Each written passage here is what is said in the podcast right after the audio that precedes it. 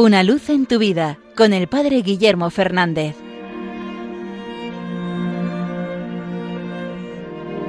Saludos hermanos de Radio María.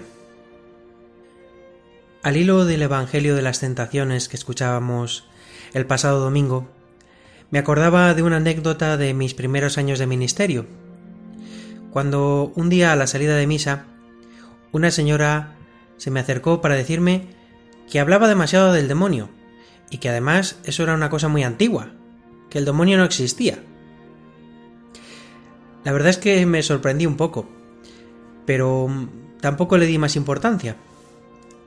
Pero con el paso del tiempo me he dado cuenta de que hay gente, cristianos, que tienen esta idea, que el demonio es una cosa que se usaba antes para asustar a la gente, y que ahora hay que hablar solo del amor de Dios, solo de las cosas positivas.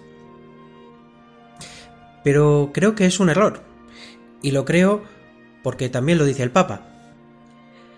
Me venía a la cabeza en la exhortación que escribió hace un par de años, Gaudete et Exultate, sobre la santidad, cuando él mismo advertía sobre el peligro de no creer en la existencia de este ser.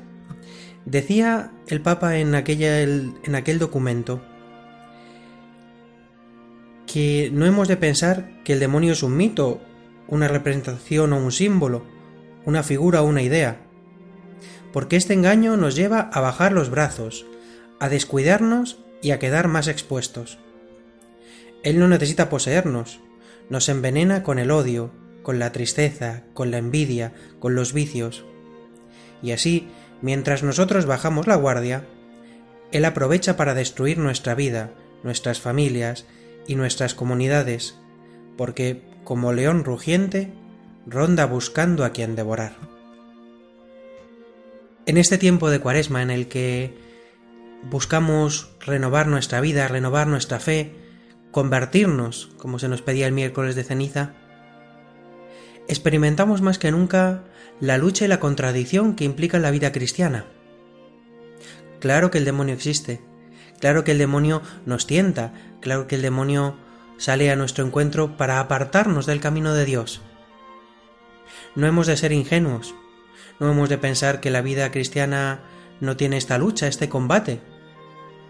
Pero también hemos de recordar que el demonio no puede más que Dios, que Cristo ya ha vencido en la cruz, ya tenemos el perdón de nuestros pecados, ya tenemos la victoria a través de la misericordia y de la gracia del Señor. Por eso no hemos de vivir asustados, ante esta realidad.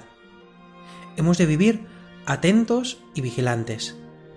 Esa es la actitud del cristiano, el que vigila, el que guarda y el que lucha, sabiendo que somos débiles y que tenemos que usar de todos los medios que nos pone el Señor para este combate interno, para este combate espiritual.